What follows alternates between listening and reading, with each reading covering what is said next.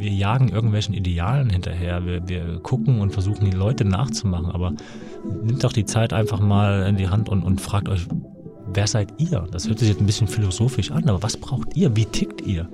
Äh, sondern versucht einfach mal bewusst äh, zu sagen, was bin ich für ein Typ? Äh, und das ist nicht, ich bin ein sehr sensibler Typ. Ähm, und das hat nichts damit zu tun, dass du sagst, du arbeitest in einem Job wie, äh, wie als Fußballprofi in einer harten Branche. Da haben sensible Typen gar keinen Platz. Das ist totaler Bullshit, weil äh, du musst nur wissen, wie du bist. Willkommen zurück bei Nono Yes Yes, dem Interview-Podcast über Persönlichkeitsentwicklung und über die großen Fragen im Leben. Ich bin Nono Konopka und ich spreche hier jeden Freitag mit unterschiedlichen Leuten über ihre Lebensgeschichten. Das Ziel dabei ist es, dir zu helfen, zu reflektieren, wer du bist, wo du hin möchtest und wie du dorthin kommst. Oder ob das überhaupt wichtig ist. Also noch einmal, schön, dass du hier bist und schön, dass du dir die Zeit nimmst zuzuhören.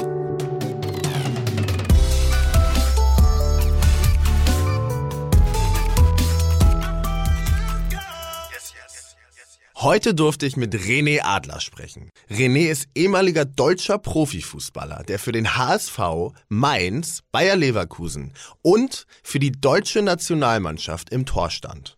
Erst letztes Jahr hat er seine Karriere offiziell beendet und ist gerade auf dem Weg, etwas zu finden, das er genauso doll liebt wie den Fußball.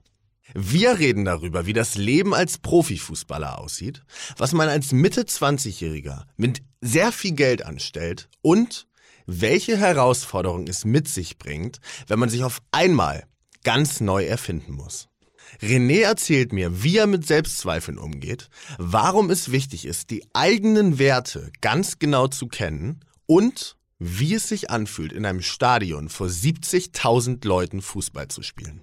Ich fand es wahnsinnig spannend, wie offen und wie ehrlich René über sein Leben spricht und mir, als jemand, der eigentlich keine Ahnung von Fußball hat, Einblicke in diese doch schon sehr verrückte Welt gibt. Meiner Meinung nach ist diese Folge auch oder vielleicht sogar besonders spannend für die Leute, die sich überhaupt nicht für Fußball interessieren.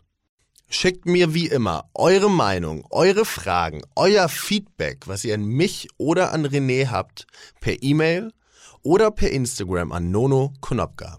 Jetzt aber viel Spaß mit René Adler.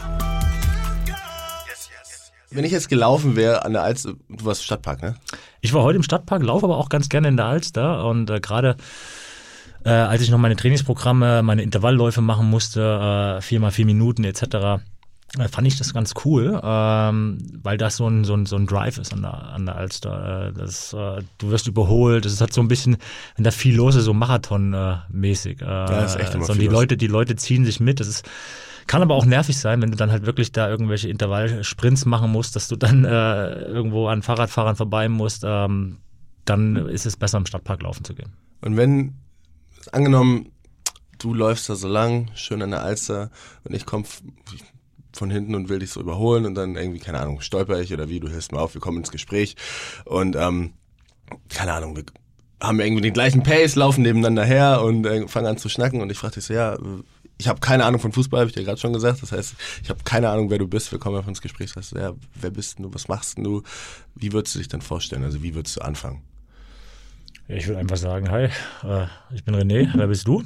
Äh, ich habe das auch während meiner aktiven Karriere ähm, nie so gehandhabt, dass ich irgendwo gesagt habe, ja, ich bin Profifußballer. Also mir war das eher unangenehm, ähm, wenn die Leute mich erkannt haben, okay, mhm. dann fand ich es dann auch immer ein Stück weit affig, da jetzt irgendwo nicht groß äh, darum zu reden, aber ich war nie jemand, der sich über seinen Job definiert hat. Mhm. Ähm, oder in gewisser Form werden wir Fußballer natürlich dahin erzogen, dass wir unser Selbstwertgefühl äh, stark über die Leistung generieren. Äh, dafür ist Fußball einfach zu viel schwarz-weiß. Wenn du gewinnst, ist dein Leben gut. Wenn du verlierst, dann wird alles schlecht geredet. Das ist, äh, da gibt es keinen Graubereich. Und das ist ein, einer der Punkte unter anderem, ähm, was ich sehr, sehr schätze jetzt an meinem Leben ohne, ohne den aktiven Fußball. Mhm. Einfach ein Stück weit äh, nicht so fremdbestimmt zu sein von den Ergebnissen. Und äh, deswegen, also wenn, wenn das jetzt passieren würde, würde ich mich ganz klar als René vorstellen, äh, würde würde auch viele Fragen stellen. Mhm. Ähm, das habe ich, äh, glaube ich, immer so gehandhabt, dass ich unabhängig, äh, dass die Leute auch viel wissen wollten, was ich mache, wie ich gewisse Dinge sehe, dass ich auch mindestens genauso viele Fragen gestellt habe, äh, was sie denn so machen, ja. ähm, was, was sie bewegt, äh, weil ich extrem interessiert war.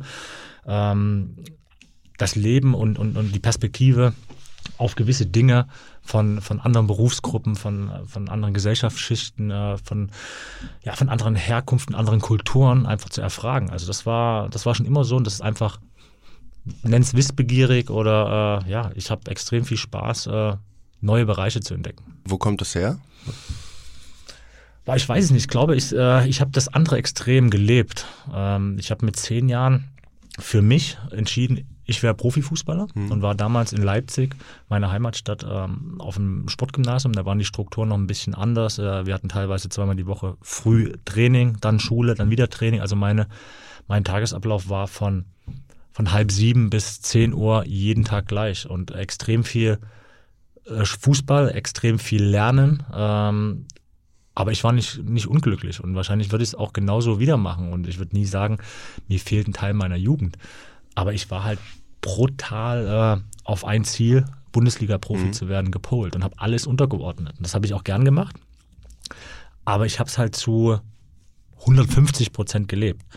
Und äh, irgendwann, äh, ich hatte einige natürlich Misserfolge, äh, von Verletzungen geprägt, äh, habe ich gemerkt, das war 2011, ich nenne es so ein bisschen äh, Rubicon-Moment äh, in meiner Karriere, in meinem Leben, ähm, als ich eine schwere Knie-OP hatte, meine Karriere äh, kurz vor dem Scheitern äh, stand, ich die WM erst verloren habe 2010 als, als Nummer eins in Deutschland, äh, dann später auch noch ein Jahr äh, später meinen sicher geglaubten Platz äh, in Leverkusen wo ich zwölf Jahre war. Das ist wie so, äh, wenn, wenn deine Familie ein Stück, ja, wenn du deine Familie verlassen musst. Mhm. Das hört sich jetzt vielleicht hochtrabend an, aber ich habe nicht viel die Vereine gewechselt und ich war sehr, sehr committed mit Leverkusen, bin da als äh, 15-Jähriger hin, mhm. bin da alle Jugendmannschaften durchlaufen, äh, bin da Profi geworden, habe zwölf Jahre da in diesem Verein gespielt. Kommst du aus Leverkusen? Nee, ich komme aus Leipzig, Ich bin mit 15 nach Leverkusen, mhm. meine, äh, war eine Gastfamilie und habe da mein Ziel mit auch mit vielen Widerständen erreicht, Profi zu werden. Und äh, wenn dann,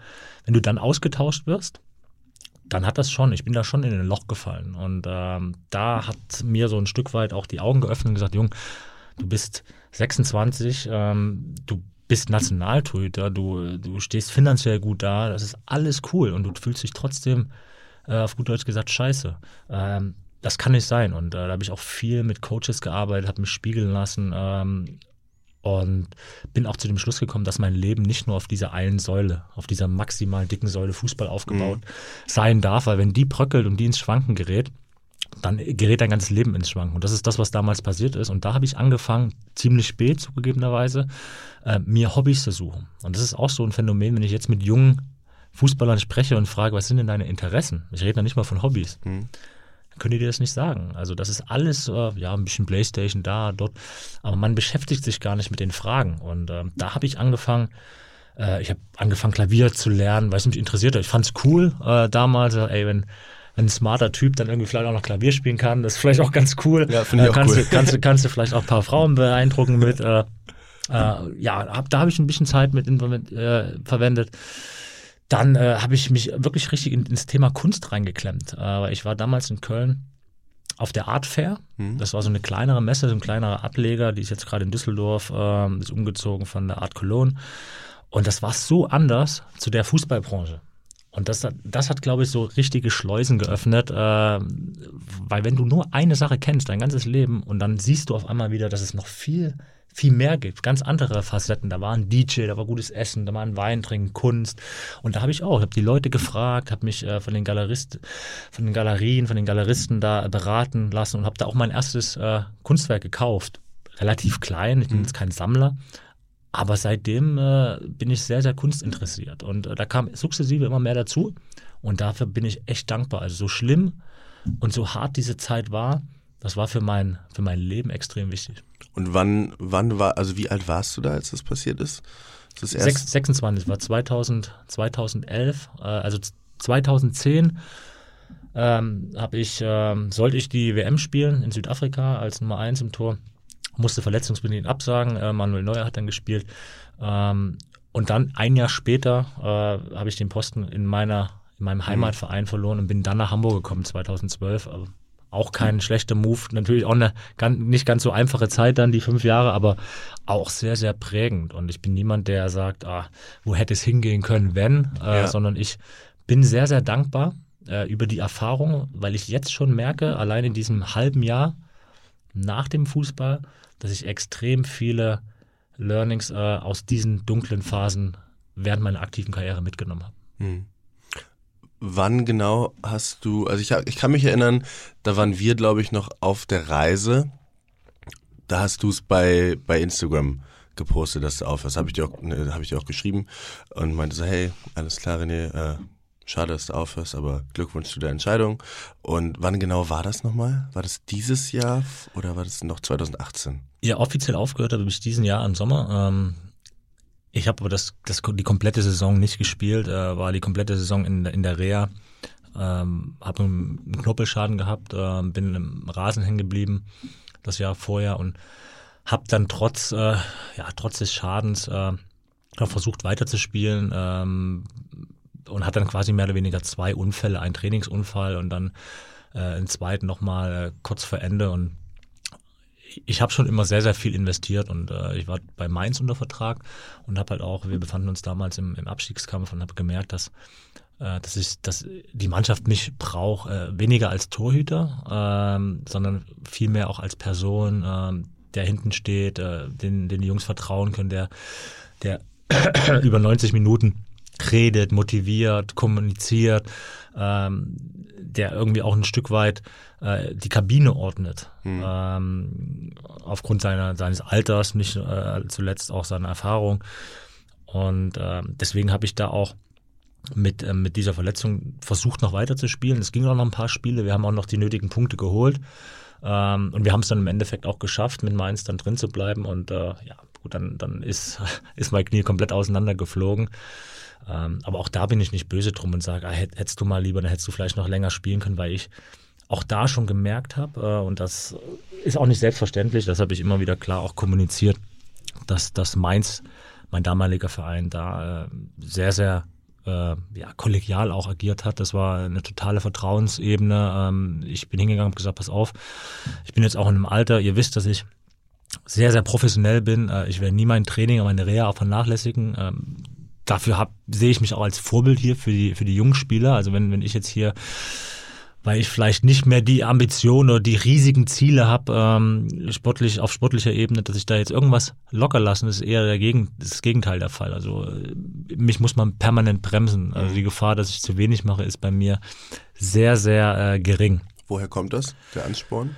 Dieser Antrieb, der ja auch jetzt genauso noch viel mehr, vielleicht sogar noch präsenter sich zeigt. Ja, ja, der muss auch. Also äh, wir haben ja ein bisschen gescherzt und gesagt, okay, ich bin jetzt äh, sehr, sehr aktiv, ähm, aber ich, ich verspüre, und das wollte ich gerade sagen, ähm, das Knie war der eine Grund, äh, warum ich aufhören musste. Das ist die körperliche Seite, aber auf der anderen Seite ha, habe ich auch gemerkt, dass ich auch teilweise für andere Sachen äh, mehr brenne, dass mhm. ich äh, unternehmerisch mit meiner eigenen Firma Titan, äh, die, die, die äh, ich mitgegründet habe oder äh, wo ich Mitgesellschafter bin, dass ich da einfach andere Ziele habe und dass es mindestens genauso viel Spaß macht, äh, als ein, ein, wichtiges Spiel zu gewinnen. Und äh, du hattest wieder eine Lernkurve. Ich war, äh, meine Karriere am Ende war natürlich auch immer wieder durch Rückschläge geprägt, viele Verletzungen, OPs. Am Ende war für mich ein OP wie, wie zum Zahnarzt gehen. Okay, wann ist, um neun Uhr werde ich operiert, dann wache ich dann auf, dann trinke ich da nach der Narkose mein Cappuccino, da hatte ich schon meine Rituale, mhm. dann gehst du nach Hause und dann beginnt die Reha und dann bist du wieder da. Äh, da war ich ziemlich äh, fokussiert und klar wie in allem. Äh, habe aber gemerkt, dass mir dieses Langzeitziel, was meiner Meinung nach jeder braucht, äh, als, als Nordstern, das fehlte. Und das hatte ich eher auf anderen Ebenen. Das hatte ich unternehmerisch. Ähm, und der Hauptgrund neben der körperlichen Ebene, weswegen ich aufhören musste oder aufgehört habe, war einfach, dass ich keine Entwicklungskurve mehr gespürt habe. Ja. Ich hätte noch sicherlich vielleicht, wenn es körperlich funktioniert hätte, was es nicht hat, leider, äh, hätte ich noch so mitschwimmen können. Ein, zwei Jahre, aber das war nicht mein, mein Ansporn. Das war nicht, ich wollte immer der Beste sein. Äh. Und als, als ich gemerkt habe, äh, dass es so nicht mehr möglich ist, äh, zu sagen, mir fehlte der Antrieb, war auch falsch, aber dieser natürliche Antrieb, es hat mich viel, viel mehr Energie und Arbeit gekostet, das Trainingsprogramm zu machen wie sonst. Äh, das war nicht mehr so diese natürliche Leichtigkeit da, die ich für mein Spiel gebraucht habe. Und die hatte ich eher auf anderen Ebenen. Äh, wenn ich im Januar dann irgendwo einen Vortrag gehalten habe, auf dem Spurbis zum Beispiel. Äh, da war ich auf einmal wieder aufgeregter als von, von Bundesligaspiel und hatte eine Anspannung und hatte auch ein Gefühl von, als der Vortrag gut lief, du hast was geschafft, du hast wieder eine Entwicklungskurve, du fängst wieder unten an und das war mindestens genauso wichtig als Grund äh, wie die körperliche Seite. Aber das hast du doch jetzt wahrscheinlich auch sehr, sehr intensiv, oder nicht? Wenn du jetzt so viele neue Sachen machst, ist ja wahrscheinlich die Entwicklungskurve in ganz vielen unterschiedlichen Bereichen sehr, sehr hoch. Ja, zum, zumindest sehr, sehr dynamisch. Ähm, es ist so, dass ich momentan, ich sage mal ganz gerne, vier, fünf Jobs habe. Mhm. Was, äh, was, sind das, die vier, fünf Jobs? Wir haben gesagt, okay, was, was machst du? Weil immer viel gesagt wird, wenn du als äh, ehemaliger Fußballer aufhörst, die Gefahr in ein Loch zu fallen, hört man ja ganz oft. Hm. Ist einfach äh, dadurch bedingt, dass dir als Fußballprofi natürlich alles vorgegeben wird. Also äh, es ist ein brutal fremdbestimmtes Business. Dir wird gesagt, wann du zu trainieren hast. Klar, Spielplan steht fest, äh, Essensplan etc. etc. Also das ist brutal fremdbestimmt. Äh, ich habe mir versucht, immer so eine gewisse Selbstbestimmtheit äh, zu lassen. Mhm. Aber die ist natürlich auch nur bedingt möglich, was völlig normal ist. Ja. Ähm, impliziert aber auch, äh, dass, dass äh, viele Fußballer natürlich gar nicht in der Lage sind, äh, ihr, ihr Wochenplan, äh, weil sie es nicht müssen, ihr Monatsplan zu gestalten. Und äh, das ist schon eine Challenge. Ähm, mir war das klar. Ähm, ich hatte, und deswegen Fluch und Segen mit dieser einjährigen Verletzung am Ende, schon da die Möglichkeit, ein bisschen selbstbestimmt zu gucken, ähm, okay, Rea ist da, ein Blog, dann kannst du dann das machen, dann kannst du vielleicht da noch den Podcast machen. Ähm, so, und das musste ich aber selbst organisieren. Und das hört sich für, für Otto Normalverbraucher völlig normal an, aber jeder Fußballer, der sein ganzes Leben äh, gesagt bekommt, mach das, mach das, mach das, äh, der, der lernt das nicht. Mhm. Und ähm, das war eine Challenge. Ich fand super. Äh, ich habe mich teilweise am Wochenende hingesetzt und gesagt, okay, leeres Blatt Papier, die Woche, viele Termine, wann machst du was? Viele Reisen. Äh, was, ist, was ist ökonomisch? Äh, wenn das der Verein bezahlt, sagst du, ja, cool, dann fährst du mit dem Zug dahin, dann nimmst du ein Taxi dorthin. Ähm, aber jetzt, äh, wenn das dein eigenes Geld ist, schaust du auch anders drauf. Also es ist schon, da muss man auch ehrlich sein, dann, dann fährst du vielleicht mal lieber S-Bahn oder dann fährst du Bus. Ähm, das und das, ich finde das als spannend, weil das sind, das sind neue Ebenen. Ich bin immer viel, viel gerne Bus gefahren und ich fühle mich so ein Stück weit wieder in meine Zeit als 13, 14, 15-Jährige äh, zurückerinnert, mhm. mit dem Ziel, mit einem langfristigen Ziel, mit einer riesigen Lernkurve und mit, mit einer gewissen Normalität. Und ähm, das ist meine Geschichte und äh, deswegen sind wir hingegangen auf deine Frage, du bist ein bisschen länger ausgeholt. Wir sind hingegangen und gesagt, pass auf, ich möchte einfach die nächsten Jahre, wir haben gesagt zwei Jahre, möchte ich einfach ähm, unter den unter die Überschrift äh, Invest in mich selbst lernen, äh, stellen und das auf möglichst unterschiedlichen Ebenen. Und natürlich äh, im besten Fall auch einen kleinen, kleinen Verdienst zu haben, dass die Lebensunterhaltskosten gedeckt werden, dass du nicht nur komplett von deinen Ersparten lebst, das äh, wäre auch noch ganz cool. Ja. Und dann sind wir hingegangen mit, mein, mit meiner Agentur und gesagt, okay, was, was ist authentisch? Was, wo gibt's viele Schnittmengen? Äh, was willst du machen? Wo siehst du dich? Und ich hatte immer Spaß und hatte die Möglichkeit schon in dieser Verletzungsphase als Experte mal reinzuschnuppern und habe gesagt, ey, das ist ganz cool, ähm, das könnte ich mir gut vorstellen. Und dann gab es die Möglichkeit, äh, was ich jetzt auch mache, bei Sky äh, Premier League zu machen, sprich englische Liga, wo ich nie gespielt habe, mhm. wo ich mich total reinfitzen musste, aber es war immer so eine so eine Herzensliga. Ich habe äh, immer gedacht, boah, irgendwann mal da zu spielen, wäre super, hat aber aus diversen Gründen nicht geklappt. Ähm, musste da wirklich, weil es auch mein Anspruch ist, ähm, in die Vereine einarbeiten, in die Spieler und du, du lernst da extrem viel dazu und das macht schon wieder Spaß. Darüber hinaus ähm, bin ich Experte bei Pro7 Sat1 und mache die U21 hm. und äh, auch da, das fühlt, ich bin da wieder, wir waren jetzt neulich in, in ähm, Bosnien-Herzegowina, sind nach Sarajevo geflogen, dann mit einem Kleinbus über die Dörfer gefahren. Das erinnert mich so an meine Zeit als Jugendnationalspieler ich habe das alles schon mal in gewisser Form mitgemacht. Jetzt hast du einfach eine andere Perspektive, bist eher journalistisch, aber stehst da im Abschlusstraining, beobachtest die Jungs, wo du vor 15 Jahren auch noch gestanden hast.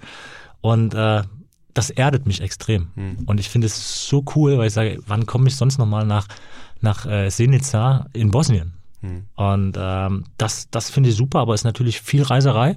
Und ähm, genau, das ist, und ich studiere nebenbei noch, äh, zwei Jahre bei der UEFA.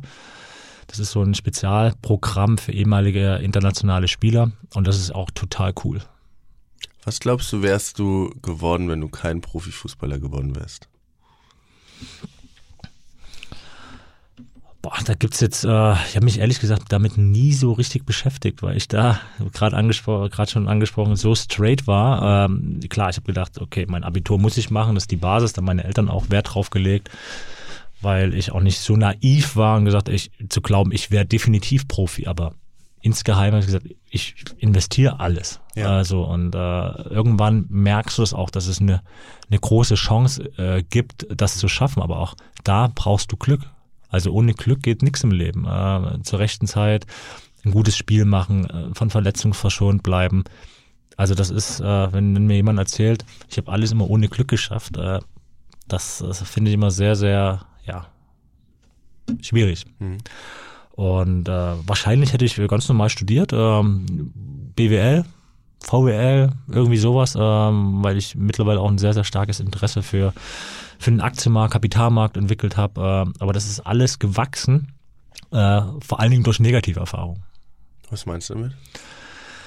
Ähm, na, auch ich habe meine Erfahrung gemacht äh, als, als junger Fußballprofi, äh, wo man natürlich auch äh, verhältnismäßig äh, sehr, sehr viel Geld verdient äh, im Vergleich zu Gleichaltrigen, im Vergleich zu meinen Freunden. Und äh, mir war es nie wichtig. Ich hab, äh, bin nicht Fußballprofi geworden aufgrund des Geldes. Mhm. Ähm, das war nie mein Treiber. Mein Treiber war es immer äh, mein Traum. Ich habe äh, Wochen, am Wochenende als kleiner Steppke die Bundesliga verfolgt und gesagt, da möchte ich irgendwann mal spielen. Das haben wir im Garten nachgespielt. Wir waren äh, Lehmann, Kahn, Klos, wie die Torhüter damals hießen, Andi Möller, wer auch immer, und haben das im Garten gespielt. So und ähm, das war mein Traum. Ich habe nicht gesagt, äh, ich möchte bekannt werden, ich möchte viel Geld verdienen, sondern ich wollte einfach sportlich der Beste auf meiner Position werden. Das war mein Treiber.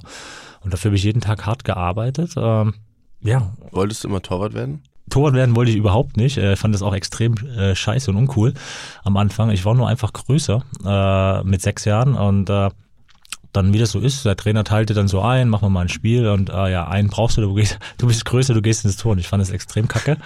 Und meine Mutter, äh, die hat dann gesagt, ja, Junge, so schlimm ist es nicht. Der Trainer hat gesagt, du sollst ins Tor, deswegen machst du das auch. Also das ist immer noch so ein bisschen die Erziehung, wenn das wenn das der und der sagt, dann solltest du das auch machen. Wenn das der Erziehungsberechtigte sagt, dann mach das bitte auch. Und äh, ich stand im Tor, meine Mutter teilweise hinterm Tor und hat gesagt, Junge, jetzt, jetzt reißt es zusammen, so schlimm ist das gar nicht. Ich habe gesagt, ich will Tore schießen, ich, was soll ich hier hinten? Und äh, ja, auch da war ich, dann kamen dann die Erfolgserlebnisse dazu. Ich habe gemerkt, dass, äh, dass die Position wichtig ist, dass die eine extreme Verantwortung hat, äh, dass, dass meine Mitspieler und Kollegen äh, zu mir kamen und sagten, boah, wir wollen dich in meiner Mannschaft haben und auch diesen, diesen Selbstwert, mhm. äh, den du darüber auch natürlich auch viel übers Außen generierst, diese Wichtigkeit deiner, deiner Person, deiner Rolle als Torhüter, das hat mir schon gefallen. Und ähm, so bin ich dann dabei geblieben. Das war ja die nächsten 30 Jahre fast. Und du hast angefangen, das habe ich gestern gelesen, mit sechs Jahren, glaube ich, wo dann jemand kam und meinte, hey, äh, bei, bei Leipzig. Genau, ich, ne? genau, richtig. Also weiß nicht, wie, der, wie jetzt, jetzt wird ja schon, teilweise werden ja die Achtjährigen schon gescoutet. Äh, bei uns war es so, ähm, der mein damaliger Heimatverein, VfB Leipzig hieß der, ähm, ich weiß nicht, ob er einen, einen Engpass hatte an, an äh, jungen Spielern. Äh, auf jeden Fall mussten sie eine neue Bambini, F-Jugend, äh, wie es jetzt heißt, ähm, gründen. Dafür brauchst du natürlich junge Kids, junge Spieler. Und haben sie so wie so eine Recruit, äh, Recruiting-Tour gemacht, äh, ortsansässige Schulen, Sportunterrichte be besucht und dann weiß ich noch, dann hat der Lehrer gesagt, ja, wir haben heute jemanden da ähm, vom VfB Leipzig, ein Fußballverein, und der guckt jetzt mal den Sportunterricht an. Und äh, ja, mehr wussten wir nicht. Und dann haben wir Sportunterricht gemacht und er hat geschaut auf die Kids, die ja, ein gewisses Bewegungstalent haben, ein Gefühl für Bewegung. Und äh, nach dem Sportunterricht mussten wir uns alle aufstellen. Und dann hat er so ein bisschen was erklärt und dann hat er Namen vorgerufen, vorgelesen. Ja, und mein Name war nicht dabei. Und ich habe aber alles gegeben, weil ich wollte auch. Ich habe gesagt, okay, wenn das schon ist, wenn das so sagt, dann äh, ge gebe ich mein Bestes. Und das, äh, ja, hat anscheinend nicht gereicht, ist so ein bisschen so ein Running Gag, weil denjenigen, mein Ex-Trainer, der da gescoutet hat, den habe ich neulich noch getroffen, gesagt, weil er erzählt immer allen, er hätte mich da entdeckt und äh, ich sage, ja, du hast mich nicht entdeckt, ne, weil mhm. du hast mich nicht aufgerufen. Also ich bin dann proaktiv nach dem Sportunterricht hingegangen und habe gesagt, äh, sie haben zwar nicht meinen Namen aufgerufen, aber ich hätte auch Lust. Äh, besteht denn die Möglichkeit, auch vorbeizukommen? Da habe ich gesagt, ja, ja, klar, äh, kann auch nicht alle aufrufen, äh, ja, komm vorbei. So. Ein paar Tage später bin ich hin und wurde ins Tor gesteckt. Das ist ja verrückt. Das ist ja eigentlich dann als eine wahnsinnig wichtige, mutige Entscheidung als kleiner Junge, die da deinen dein ganzen Lauf deines Lebens bestimmt hat. Stell dir mal vor, du wärst ja, einen Tag also, krank gewesen. Ja, ist richtig, ja. Äh, oder ich wäre nicht hingegangen, hätte gesagt, du, äh, ich hätte auch mal Bock, äh, mal zu kommen. Ich weiß nicht, was mich da getrieben hat. Ähm, als er gesagt hat, klar, mein, mein Vater ich komme aus einer fußballverrückten Familie. Mein Vater war Fußball auf kleiner Ebene, ähm, aber es drehte sich sehr, sehr viel darum. Und ich bin äh, höchstwahrscheinlich, kann mich nicht mehr dran erinnern, als vier, fünfjähriger auch schon auf, äh, auf den Dorfsportplätzen meines Vaters mit rumgesprungen. Und äh, als ich dann gehört habe, hier, hier ist jemand da vom großen VfB Leipzig, dann hatte ich schon diesen, diesen inneren Antrieb, da einen guten Sportunterricht abzuliefern. Also das war so, äh, boah, wenn der schon mal da ist, dann äh, finde ich es gut. Jetzt kann man, jetzt kann man rein ins Psychologische gehen und sagen, äh, ja, du, du ziehst dein Selbstwert zu, zu sehr irgendwo übers Außen, weil äh, du wolltest da gefallen. Ja, ich wollte auf jeden Fall gefallen. Äh, ich wollte einen jo guten Job machen und das war schon so ein bisschen auch kurzfristig enttäuschend, äh, als du da stehst als Kleiner und dein Name wird nicht aufgerufen und ich weiß auch nicht, also ist schon verrückt. Also klar, du bist jetzt, glaube ich, einer der Ersten, der gesagt hat, boah, ist verrückt. Also die Entscheidung hat schon viel beeinflusst und äh, wer weiß, was passiert wäre, wenn ich da nicht hingegangen wäre. Insofern war das die erste proaktive Entscheidung meines Lebens, die sehr wichtig mhm. war. Glaubst du an Schicksal? In gewisser Weise schon. Ich glaube äh, vor allen Dingen an Energie. Also ich glaube, ich glaube, dass äh, alles im Leben Energie ist oder aus, aus einer gewissen Energie besteht. Ähm, das äh, in meinem Business-Sport äh, ganz extrem. Körpersprache ist Energie. Kommst, kommst du mit, mit absolut selbstbewusster Körpersprache in die Kabine, irgendwo in den Raum, auch wenn du einen Pitch machen musst, einen Vortrag halten musst. Das ist was anderes, als wenn du verunsichert reinkommst. Äh, das, was die Leute merken, Leute reden von Aura, Leute reden von Ausstrahlung, das ist, in meinen Augen ist es Energie, die du, die du ausstrahlst, so. Und ähm, Gedanken, positive Gedanken wie oft sagt man, ja, wenn du dir beim Elfmeter fünfmal sagst, du, du triffst nicht und hast Angst, dann wirst du höchstwahrscheinlich auch nicht treffen. Das ist für mich auch Energie. So, und äh, positive, wenn du positiv denkst eher, dann äh, ist das, äh, hat das eher eine andere Energie, als wenn du nur pessimistisch negativ bist. Und ähm, deswegen glaube ich schon, dass, äh, dass alles im Leben Energie ist und dass man sich auch bewegen muss. Sehe ich jetzt extrem. Also zwischen für uns Ex-Profis, äh, wenn du dann irgendwo in deiner Wohnung sitzt, äh, auf der Couch und denkst, Mensch, früher wollen sie doch alle was von dir. Die, die sollten mal anrufen, äh, ich brauche einen Job. Das ist, so funktioniert es nicht. Du musst rausgehen, du musst dich bewegen, du musst proaktiv auf die Leute zugehen, du musst ihnen wieder was anbieten.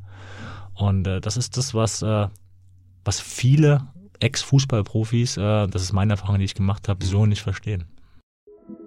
Bevor es gleich weitergeht, möchte ich euch den Supporter der heutigen Folge vorstellen. Und das ist wieder die Coro Drogerie. Coro begleitet mich durch die gesamte erste Staffel und eigentlich auch schon davor, denn ich habe dort bestellt, bevor ich überhaupt mit dem Podcast angefangen habe. Ich bekomme hier vor allem meine Superfoods, die ich für meine Shakes zum Laufen verwende. Wenn ihr, wie ich auch, den Vorsatz habt, in diesem Jahr etwas gesünder und etwas grüner zu leben, dann ist Coro genau das Richtige. Die Herangehensweise ist es direkt vom Bauern, ohne Umwege, zum Verbraucher zu denken. Und Coro verkauft vor allem Großpackungen, sodass sie sich unnötige Lieferwege sparen.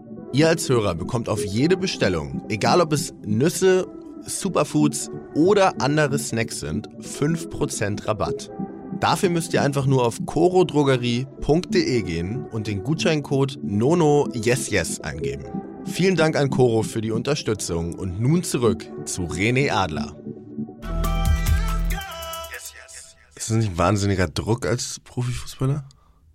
Also wenn da so viele Leute immer zuschauen und du bist auf dem Spielfeld? Ich kann mir das schwer vorstellen. Ich gucke nie Fußball. Ja, ja, sehr sympathisch. Äh, ich habe jetzt neulich noch ähm, ein, Zitat gelesen äh, von einem Spieler aus der Premier League, äh, der gesagt hat, du, Druck ist, äh, als meine Mutter nicht wusste, wie, wie sie das Essen für uns vier Kids äh, besorgen sollte. Ähm, mhm. Das ist Druck. So und äh, ich, ich habe es glücklicherweise so in der Form nie, nie durchleben muss. Bei uns war immer genügend Essen da, aber ich versuche mich schon immer in die Perspektiven reinzuversetzen und äh, ich glaube schon, dass, ähm, dass ein gewisser Druck in der Fußballbranche da ist. Äh, aber wenn man ihn relativiert und, äh, sag ich mal, mal aus dieser Branche rausgeht, äh, mal eine andere Perspektive einnimmt, mal auf den Tisch steigt und mal auf dieses Geschehen von außen drauf schaut und dann vergleicht, Mutter, vier Kinder, nicht wissend, wie sie den Kühlschrank füllt, äh, vielleicht ein richtig schlechtes Spiel gemacht, äh, von der Presse zerrissen.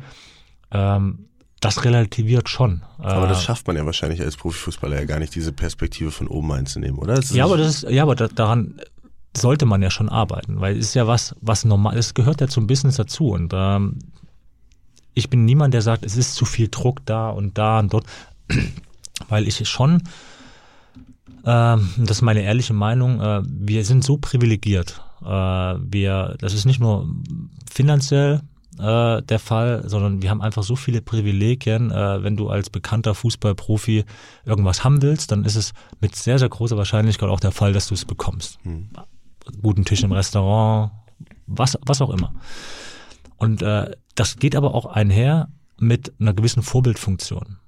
Und äh, ich finde, wir machen es uns da oder einige äh, der Branche machen es sich da einfach zu einfach, die dann sagen, ja, wenn sie irgendwo einen Fehltritt haben, wir sind auch nur Menschen, ja natürlich, das stimmt, äh, aber die Privilegien, die sie, die, man will immer alles haben. Die Privilegien, die man kriegt, die nimmt man gerne, aber wenn es dann heißt, oh, das muss man sanktioniert werden, das kannst du nicht machen, weil du hast eine Vorbildfunktion, ähm, dann redet man sich immer ein bisschen raus und sagt, ja, aber wir sind auch nur Menschen.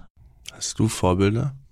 mir haben immer Leute am meisten imponiert, die extrem viel erreicht haben, egal auf welcher Ebene, aber jeden gleich mit gleich viel Respekt behandeln. Ist es das Putzpersonal, den Tankwort, den, den CEO von einer großen Firma? Und das, das habe ich immer so ein bisschen auch zu meinen Grundsätzen gemacht. Hm. Was ist für dich Erfolg? Boah, ja, du bist, ich bin natürlich in einer Branche äh, oder war in einer Branche, wo, äh, wo Erfolg ganz klar messbar ist über Zahlen. Tabelle, wenn du was erreichst, wenn du gewinnst, äh, wenn du gewisse Umsätze machst, äh, das ist natürlich auch in, in, der Wirtschaft so, dann ist es Erfolg.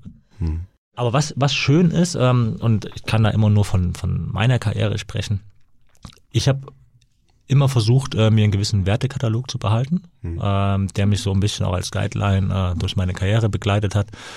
Äh, ich habe mich versucht, nie äh, ganz oder immer klappt das nicht, äh, als Opfer zu sehen. Äh, und jetzt, ich hatte halt elf Operationen. Äh, wenn, wenn man Leute fragt, äh, was verbinden sie mit René Adler, dann sagen die, ach, der, der, der hatte ganz schön viel Pech in der Karriere, der war so viel verletzt und der dann da hätte, wäre, hätte und so, also da wird immer im Konjunktiv gesprochen. Und äh, äh ich versuche, ich habe immer versucht, das Glas eher halb voll zu sehen und gesagt, ich bin dankbar für das, was ich erreicht habe. Äh, ich bin dankbar für die Erfahrung, auch über die schlechten und äh, wie gerade schon angesprochen, merke jetzt auch schon, dass es mich für meine eventuelle zweite Karriere, wie immer die auch aussehen wird, ähm, extrem geprägt hat.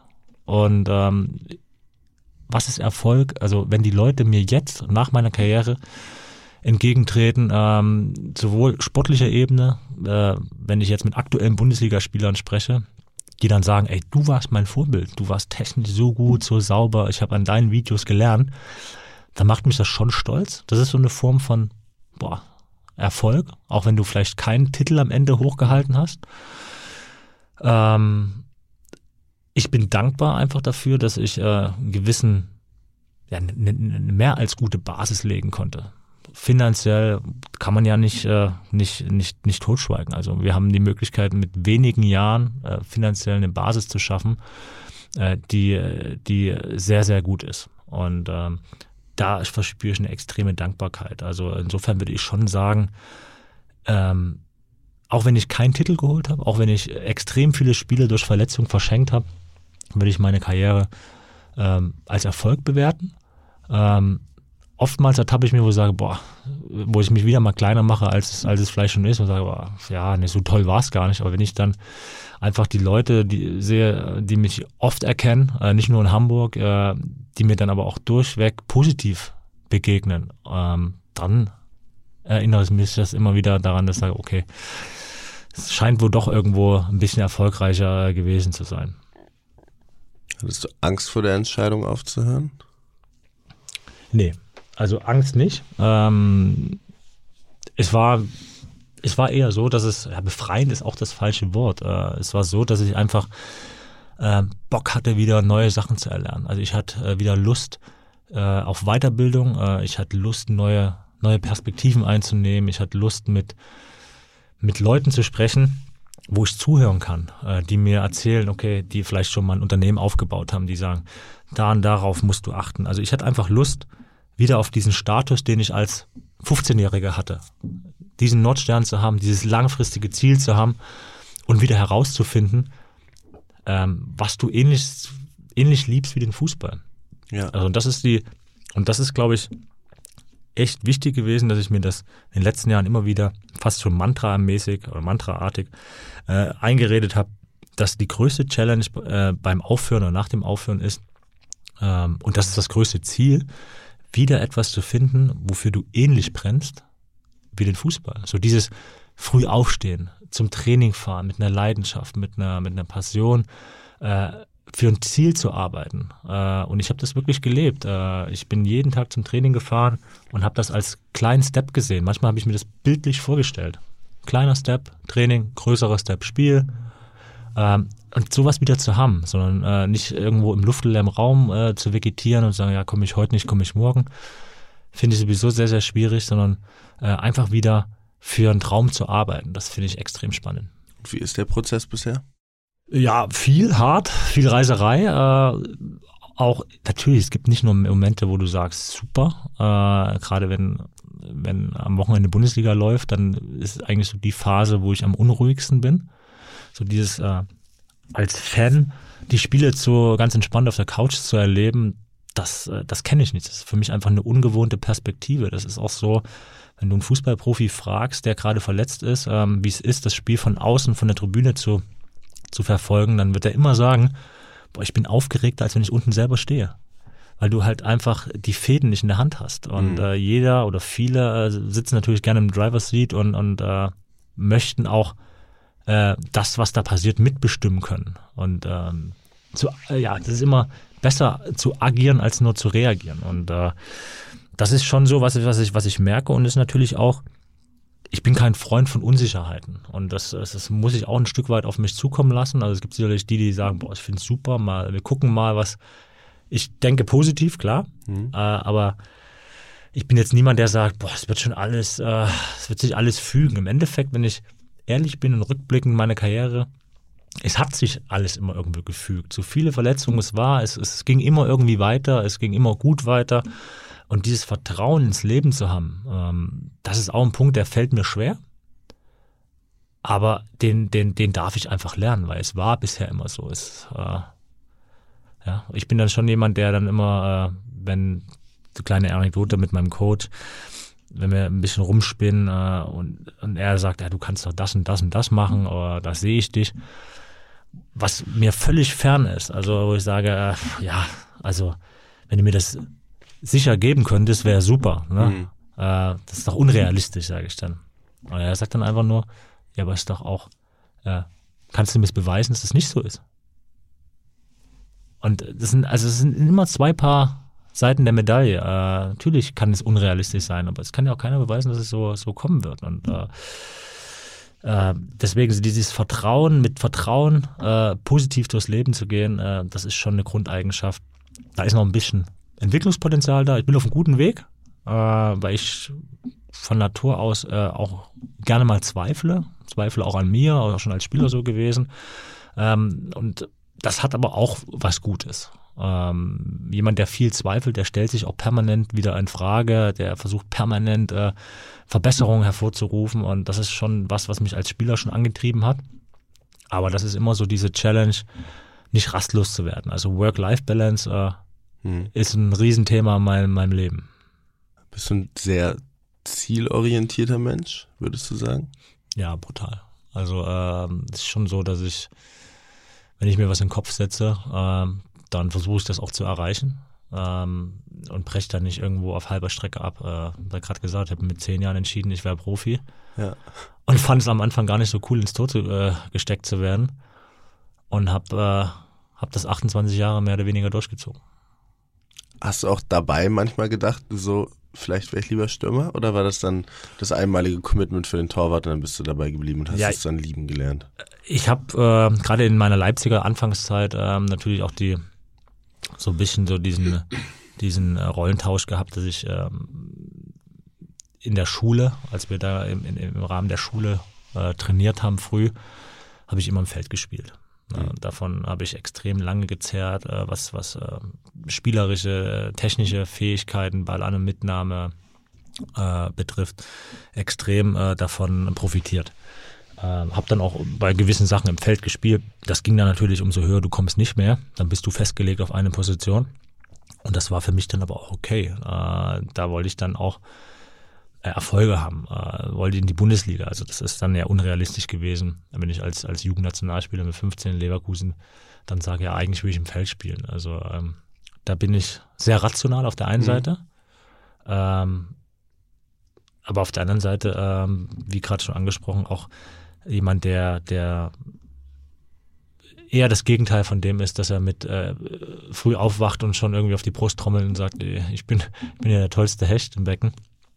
Und äh, das hat mich aber auch immer wieder äh, dahin gebracht, dass ich, dass ich mich versuche zu verbessern, äh, dass ich so äh, diese Angst, du könntest nicht genügen, äh, die ist auf der einen Seite negativ, mhm. aber auf der anderen Seite ist das ein Riesentreiber, immer mehr zu machen. Und äh, bei mir wäre es auch so gewesen, und das habe ich lange Zeit in meiner Karriere nicht geschafft. Und ähm, da muss ich auch, und das ist auch äh, eine, eine Fähigkeit von mir, dass ich da ähm, mich nicht in die Opferrolle begebe äh, oder dass ich nicht die, die Fehler bei anderen suche oder sage, ja, das Schicksal wollte es nicht oder hätte ich da nicht, sondern dass ich auch sage, ähm, auch die Verletzung, die hatte Gründe und äh, die Gründe lagen dann auch oftmals bei mir ähm, und die versuche ich einfach zu analysieren und äh, mit einer gewissen Selbstreflexion die Dinge besser zu machen, abzustellen, aber auch ich bin so lange immer in alte Muster verfallen, äh, habe es nie geschafft, irgendwo diese, oder oftmals nicht geschafft, erst am Ende meiner Karriere, diese Balance zwischen, zwischen Training und immer mehr machen und auch, auch mal entspannen, auch mal Seele baumeln lassen. Ähm, mhm. Das äh, war bei mir immer un, un, ja, unverhältnismäßig. Ähm, und das glaube ich, dass die eine oder andere Verletzung einfach aus einem gewissen Übertraining äh, resultierte, ähm, dass ich da einfach auch nicht entspannt genug war. Ich finde, wenn du so darüber sprichst, es klingt alles sehr selbstreflektiert. Hast du da gewisse Taktiken, wie du da rangehst? Also guckst du dir immer so an, so hey, das hat jetzt gut funktioniert, da hast du gewisse Gewohnheiten etabliert, wo du irgendwie über deine Woche reflektierst oder über deine Ziele reflektierst oder hat sich das einfach über die Zeit so entwickelt, so ein, so ein Grundverständnis dafür, wie du selber so funktionierst und hast aus dir selbst gelernt? Ja, sag mal, wenn du viel Scheiße fressen musst äh, oder Dreck fressen musst, dann äh, solltest du äh, solltest du dich auch irgendwann mal hinsetzen und sagen, das hat ja Gründe irgendwie. Ne? Also wenn einer oft verletzt ist, äh, dann ist es, ist es einfach zu einfach und zu billig äh, zu sagen, ah ja, das ist Pech oder das ist äh, jetzt äh, Unvermögen, äh, sondern ähm, ich bin schon der Meinung, man sollte äh, bei sich anfangen und sage, okay, was, was, was kann ich vielleicht besser machen? Das ist einfach so diese ständige Treiber irgendwo äh, auf der Suche nach Ver Verbesserung. Und äh, allen voran, äh, und das ist auch das, was ich, wenn ich mit jungen Profis oder jungen, jungen Spielern rede, äh, dass ich sage, Jungs, ihr verbringt so viel Zeit. Äh, ich meine, Instagram ist nicht schlecht. Ich, ich habe selber eine, E-Commerce-Firma. Ähm, aber das impliziert, wir jagen irgendwelchen Idealen hinterher. Wir, wir gucken und versuchen, die Leute nachzumachen. Aber nimmt doch die Zeit einfach mal in die Hand und, und fragt euch, wer seid ihr? Das hört sich jetzt ein bisschen philosophisch an, aber was braucht ihr? Wie tickt ihr? Mhm. Äh, sondern versucht einfach mal bewusst äh, zu sagen, was bin ich für ein Typ? Äh, und das ist nicht, ich bin ein sehr sensibler Typ. Ähm, und das hat nichts damit zu tun, dass du sagst, du arbeitest in einem Job wie, äh, wie als Fußballprofi in einer harten Branche. Da haben sensible Typen gar keinen Platz. Das ist totaler Bullshit, weil äh, du musst nur wissen, wie du bist.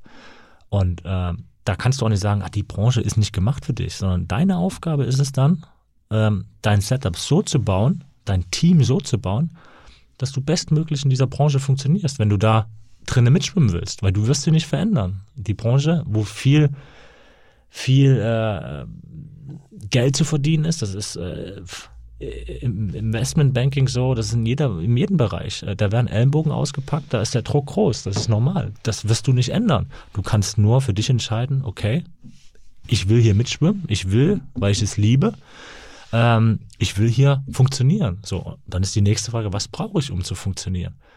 Aber äh, allen voran geht da erstmal die Frage nach, wie, wie bin ich eigentlich? Äh, wenn ich jetzt versucht hätte, äh, so zu sein wie Spieler XY, dann äh, bin ich irgendwo ein billiger Fake, äh, nicht authentisch und es hätte nie funktioniert. Aber das ist auch ein Prozess, äh, das rauszufinden und da auch ehrlich gegenüber sich zu sein und zu sagen, ey, ich bin so wie ich bin, das ist total cool. Äh, ich mache das Beste draus. Und äh, für den einen heißt es, ich brauche einen Mentalcoach, weil ich bin sensibel, ich nehme das zu Herzen. Ähm, wenn die Presse schlecht schreibt, äh, ich brauche da vielleicht ein, zwei Tage länger, um das zu verarbeiten. Allein das Wissen darum lässt mich schon die nächsten äh, Schritte machen, äh, lässt mich wissen, ich brauche jemanden, äh, ich brauche klare Routinen, ich äh, kaufe vielleicht keine Zeitung, aber das ist auch, das ist für mich eine Form von Professionalität. Und wenn ich immer höre, ja, nee, der ist zu weich für die Branche oder der ist das, das ist zu einfach, weil Spieler, die, sage ich jetzt mal, hochsensibel sind, die sind auch immer, die haben immer besondere Fähigkeiten. Die sehen Räume, die sehen Spielsituationen schon, bisschen übertrieben gesagt, drei Minuten vor, vor den etwas stumpferen. Hm. Wenn du jetzt zehn Jahre zurückgehen könntest und du hättest so ein paar Minuten, ein paar Sätze könntest du sagen, hey, yo, René, ich bin's auch René, von zehn Jahre weiter vorne. Ich habe dir was, was ich dir mit auf den Weg geben kann, so für die nächste Zeit. Gar nicht unbedingt ein Tipp, sondern ah, ich, wie auch immer. Öfter, öfter jetzt äh, dabei ertappt, auch mit meiner Frau, ich gesagt, boah, mit dem Wissen, was ich jetzt habe, nochmal 25 sein wäre super. Ja. Ähm, Work-Life-Balance, ähm, hatte ich gerade schon angesprochen. Also, ähm, ich wäre jetzt bald Familienvater ähm, und das ist, wir haben vom Wertekatalog gesprochen. Das ist mir immer am wichtigsten gewesen. Aber ich weiß auch, dass es eine riesen Challenge wird, ähm, da nicht irgendwo vier, fünf Tage die Woche unterwegs zu sein, weil die Möglichkeit wird es geben. Ähm, da bin ich auch selbstbewusst genug, dass ich sage, äh, auch wieder erfolgreich zu werden in einer, in einer anderen Ebene. Die Möglichkeit besteht. Äh, aber zu was für einem Preis? Zum Preis, dass du meinen Sohn nicht aufwachsen siehst. Äh, das sind, ich, ich weiß es nicht. Äh, ich führe viele Gespräche mit äh, mit äh, erfolgreichen Unternehmern, ähm, die oftmals sagen, ja, wenn ich eins die Frage zehn Jahre zurückgehen könnte, ich würde mehr Zeit mit meinen Kindern verbringen. Mhm. Äh, ich habe die nicht aufwachsen sehen. Ähm, klar gibt es auch einige, die sagen, boah, ja, es ist halt so, es ist halt, wenn du erfolgreich sein willst, dann musst du, musst du auch, wer A sagt, muss auch B sagen. Und das sind so Sachen, ähm, da muss ich auch erstmal reinwachsen. Das muss ich, äh, da muss ich für mich rausfinden. Nur das ist, da ganz klare Linien zu haben und zu sagen, mir ist es wichtig, mit meinem Sohn das zu machen, mir ist es wichtig, äh, ins Bett zu bringen. Ähm, das äh, sage ich jetzt hier, äh, ist mir schon wichtiger als äh, finanzieller Erfolg zum Beispiel. Was ist in deinem Wertekatalog? Also außer Familie jetzt, den so den höchsten Stellenwert hat? Respekt. Ja. Also Respekt vor, vor jeder Person. Und ich glaube, dass, dass richtig gute Führungspersönlichkeiten genau das haben. Die haben diese Menschlichkeit, die haben diesen Respekt und die, die vereinen einfach Leute für eine große Sache. Und äh, deswegen ist das für mich äh, so, ein, so eine Guideline gewesen, sagen, ey, egal wie erfolgreich du scheinbar nach außen bist, egal wie viele Leute dich anhimmeln, ähm, das ist, das ist äh, ja geburgt. Das ist, äh, manche sagen, das ist nicht real, aber es gibt mir keinen Grund, äh, mich in, in, irgendeiner Form über jemanden zu stellen. Ähm, und deswegen sage ich Respekt, Demut. Einfach wirklich Dinge nicht für selbstverständlich zu nehmen. ähm, Dinge immer wieder zu hinterfragen und eine gewisse Dankbarkeit auch zu spüren. Äh, das ist schon mal, äh, das nordet äh, dich auch schon mal wieder ein bisschen ein. Wenn du dieses Jahr 2019, ist ja übermorgen vorbei, beschreiben müsstest du mit einem Adjektiv oder vielleicht auch mit einem Satz, was wär's? Boah, jetzt überfährst du mich ein bisschen. Ja, spannend, das ist jetzt ein bisschen langweilig. Äh, ja, äh, aber ist natürlich, wenn du, wenn du was womit aufhörst, äh, was du dein ganzes Leben gemacht hast, was dein ganzes Leben jeden Tag äh, bestimmt hat, äh, dann, dann ist es schon ein neuer Lebensabschnitt. Also 2019 war für mich schon äh, der Beginn oder der offizielle Beginn äh, eines, eines, neues Le eines, eines neuen Lebensabschnittes. So ist es mhm. richtig. Und ähm, das, ja, jetzt will ich es auch nicht zu hochtrabend machen, aber äh, ja, sehr aufregend. Auf Zeiten Fall. ändern sich, hat mal irgendjemand gesagt in einem Lied. Ja. Und unter welchen würdest du, unter welchem Adjektiv würdest du gerne, dass 2020 steht? Wissbegierig. Also äh, bleib, bleib äh, voller Neugier. Also neugierig zu sein. Ähm, und äh, geduldig. Also gerade Geduld, keine große Eigenschaft von mir. Äh, Woran liegt das? Ja, wenn du, wenn du, wie gerade schon angesprochen, gerne im Driver-Sitz sitzt, äh, sitzt und äh, gewohnt bist, auch die Zügel so, oder gern die Zügel in der Hand hast, dann, äh, dann bist du auch, so geht es mir zumindest, äh, oftmals auch ungeduldig. Du willst Dinge direkt, äh, äh, klar, aber ich gehe davon aus, dass mein, mein Sohn äh, seinen Teil dazu beitragen wird, äh, dass ich das lerne. Äh, es ist, äh, wird eine große Challenge für mich. Mhm. Und äh, deswegen, also 2000, 2020 steht äh, auch unter dem Stern gesunde Familie, äh, neue Perspektive. Papa sein ist äh, vielleicht sogar die coolste Perspektive. Wenn ich jetzt noch eine, ich habe noch eine letzte Frage. Mhm. Wahrscheinlich sind ja viele, du hast ja wahrscheinlich auch schon öfter Interviews gegeben, seitdem du jetzt aufgehört hast zu spielen. Wie gesagt, ich habe mich relativ wenig damit auseinandergesetzt, weil ich einfach dich als Person spannend finde, nicht um den Fußball herum so wahnsinnig. Aber hast du wahrscheinlich viele ähnliche Fragen gekriegt und wahrscheinlich waren ja auch viele der Fragen, die ich jetzt gefragt habe, relativ ähnlich. Aber wenn du jetzt irgendeine Frage ist irgendeine Frage, wo du dir so denkst, warum fragt das keiner? Oder warum fragen das so wenige Menschen? Irgendwas, was du vielleicht auch gerne erzählen würdest, wo du dir so denkst, so, wenn ich jetzt derjenige sein würde, der mir gegenüber sitzt, dann würde ich vielleicht eher das fragen. Hast du da sowas? Also ad hoc aus der, aus der Kalten heraus. Ähm, ich hab schon, ich bin schon jemand, der mal ziemlich straight und ehrlich äh, auch antwortet. Ähm, deswegen äh, sitze ich ja heute, hoch, heute bei dir und äh, finde es super, einfach äh, über, über andere Themen zu sprechen. Äh, also ich fand es immer sehr, sehr erfrischend, wenn mich Leute äh, über andere Dinge als den Sport gefragt haben. Äh, klar, äh, das ist das, was, was viele äh, interessiert, äh, aber umso äh, schöner fand ich immer die Gespräche, äh, wo wo ich auch mal Fragen stellen könnte. Äh, ja, was ist denn äh, für dich 2020? Was sind denn da, was sind dein Nordstern? Wenn äh, ich habe viel über meinen Nordstern geredet als Jugendfußballprofi, das Ziel. Was ist denn dein Ziel? Bei mir geht es darum, all das, was ich gelernt habe durch diesen Trip, den wir gemacht haben, der mir sehr, sehr viel gebracht hat, auch mit sehr, sehr vielen Ups und Downs und auch sehr, sehr vielen schwierigen Sachen und auch mit so einem kleinen Loch, als wir wiederkamen, weil das ein wahnsinniger Erfolg war und man dann auch wieder orientieren musste, was jetzt passiert. Und ähm, diesen ganzen Input, den ich jetzt bekomme durch diese ganzen Gespräche, das alles zu bündeln und in ein Buch zu packen, sodass auch andere Leute davon profitieren können. Weil ich glaube, wir machen uns alle, ich glaube, wir machen uns alle, egal in welcher Position, egal ob absoluter Profifußballer, egal ob ähm, Unternehmer, egal ob Filmemacher, egal ob Podcaster, egal ob egal wer, es ist auch das, was ich gelernt habe durch diese Gespräche. Ich glaube, wir machen uns alle die gleichen Gedanken und das einzige Problem bei der Sache, warum viele Leute dann denken, dass diese Gedanken Probleme sein könnten, ist, dass wir viel zu wenig darüber sprechen. Und dann denkt man immer, hey, nur ich habe diese Gedanken. Und wenn man dann aber darüber spricht, dann denkt man, ach, der andere ist ja genau gleich, hätte ich ja niemals gedacht. Und das ist dieses Ding. Und deshalb finde ich es wahnsinnig erfrischend, mit so vielen unterschiedlichen Menschen zu sprechen. Und im Endeffekt, ich spreche mit jedem über komplett unterschiedliche Dinge. Ich hatte ähm, letzte Woche Donnerstag jemanden hier, der war 15 Jahre lang obdachlos, hat über sein Leben auf der Straße erzählt. Zwei Tage vorher war jemand da, der hat sein Unternehmen mit 30 Jahren für 220 Millionen verkauft.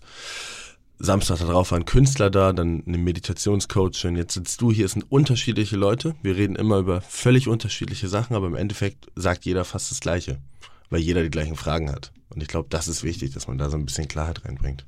Ja, finde ich super spannend. Beneide ich dich da auch, äh, weil das ist genau das, was, was mich auch als Fußballprofi immer angetrieben hat, äh, mit unterschiedlichen Leuten zu sprechen, die Erfahrung. Und ich bin völlig bei dir. Mir fiel da jetzt gerade immer noch äh, das ein, dieses schöne äh, Beispiel Selbstbild, Fremdbild. Ähm, kleine Anekdote, äh, es, es ist ja, jeder hat ein Bild von sich. Äh, der eine der, der Zweifler, der, der macht sich immer kleiner, als, als er vielleicht ist, als er von, von Außenstehenden gesehen wird. Ähm, das, das Fremdbild ist vielleicht ein ganz anderes. Und auch das, äh, weil wir ja viel über, wir haben über Energie gesprochen. Ähm, es gab Spiele, da fühlst du dich einfach äh, ganz klein mit Hut. Also da hast du nicht, du kannst nicht jedes Spiel super drauf sein, weil vielleicht Freundin gerade Probleme, Schluss gemacht, da wir sind alle Menschen. Wir haben alle auch unsere außerfußballerischen Probleme und äh, wir müssen trotzdem abliefern, wie in jedem anderen Job auch. Und äh, wenn du dann irgendwo vor 50, 60, 70.000 spielst, äh, dann ist es auch eine Energie. Und ich bin oftmals oder ab und an äh, habe ich mich echt so gefühlt, dass ich gesagt habe, boah, bitte, am liebsten den Ball heute weg von mir. Ich lasse mich gar nicht berühren, schnell wieder nach Hause, alles cool, die Woche gut trainieren und das nächste Spiel. Mhm. Das geht aber nicht, ähm, sondern äh, du kannst dich dann schon äh, in, mit Körpersprache in war Brust raus, im Tunnel schon, du kannst es spielen. Du, du, ich, ich, du wirst dann zu einer Rolle. Ja, du, also du spielst dann, dass du äh, das Selbstvertrauen, du, du musst ja auch deinen Mitspielern ähm, als, als Torhüter, als äh, exponierte Position äh, sim, äh, signalisieren, ey, ich, ihr könnt auf mich verlassen. Ich bin der Letzte hier hinten. Äh, ich bin da für euch, wenn es brennt. Und ähm, was, was ist passiert? Äh, du wirst irgendwann zu dieser Rolle, auch wenn du es vielleicht am Anfang nicht fühlst, du spielst es, du spielst es. Und äh, gerade bei den Spielen, äh, als ich dann oben nach dem Spiel äh, mit meinen Familien, meinen Eltern zusammen saß, kamen Leute auf mich zu und haben gesagt, boah, was du heute für eine Ausstrahlung hattest. Wir das halbe Stadion hat das Gefühl, die hätten heute noch 80 Minuten weiterspielen können. Äh, die hätten aus allen Winkeln schießen können. Die hätten eh kein, hätte nichts gebracht, du hättest alles gehalten. Da, da habe ich das erste Mal gemerkt, das ist so krass, ey, wenn ihr wüsstet, wie ich mich heute wirklich gefühlt habe. Ich habe gedacht vom Spiel, bitte keinen Ball berühren. Spiel mhm. den woanders hin, aber nicht zu mir. Und Fremdbild war aber, du warst unglaublich heute. Und das ist halt, äh, was manchmal müsste, müsste man selber auch mehr das Fremdbild zu spüren bekommen. Das ist halt genau das, das was du sagst. Wir haben alle ähm, ähnliche Probleme. Ähm, das ist das, was ich, was ich in meiner Karriere auch viel äh, ja, erlebt habe. Äh, und deswegen habe ich äh, kurz von meinem, meinem Wertekatalog, ich wollte immer auch ehrlich sein. Äh, ich habe immer gesagt, wenn mir ein junger Spieler zu mir kommt und fragt, der kriegt von mir immer eine offene und ehrliche Antwort. Warum soll ich den, weil ich vielleicht Angst habe, er könnte meinen Platz nehmen. Ja, wenn es sportlich so ist, ja, dann bin ich nicht gut genug. Mhm. Aber ich muss ihn doch, das ist doch, äh, die Jungen lernen von den Alten. Ich habe auch von den, von den Älteren früher gelernt. Und äh, ähm, das, das muss man auch weitergeben. Und äh, deswegen finde ich es total spannend. Äh, und du nimmst ja immer, immer eine unterschiedliche Perspektive ein. Du fragst, äh, wie gerade gesagt, einen Obdachlosen, äh, du fragst einen CEO von einer großen Firma, was auch immer. Und das ist, äh, kann ich mir vorstellen, für, die, für deine, ja, für deinen, deinen äh, Wissensschatz einfach äh, unbezahlbar. Und ich freue mich schon, wenn du das Buch bündelst. Äh, ich werde es kaufen. Danke, René. Sehr, Spa sehr viel Spaß gemacht heute. Fand ich auch.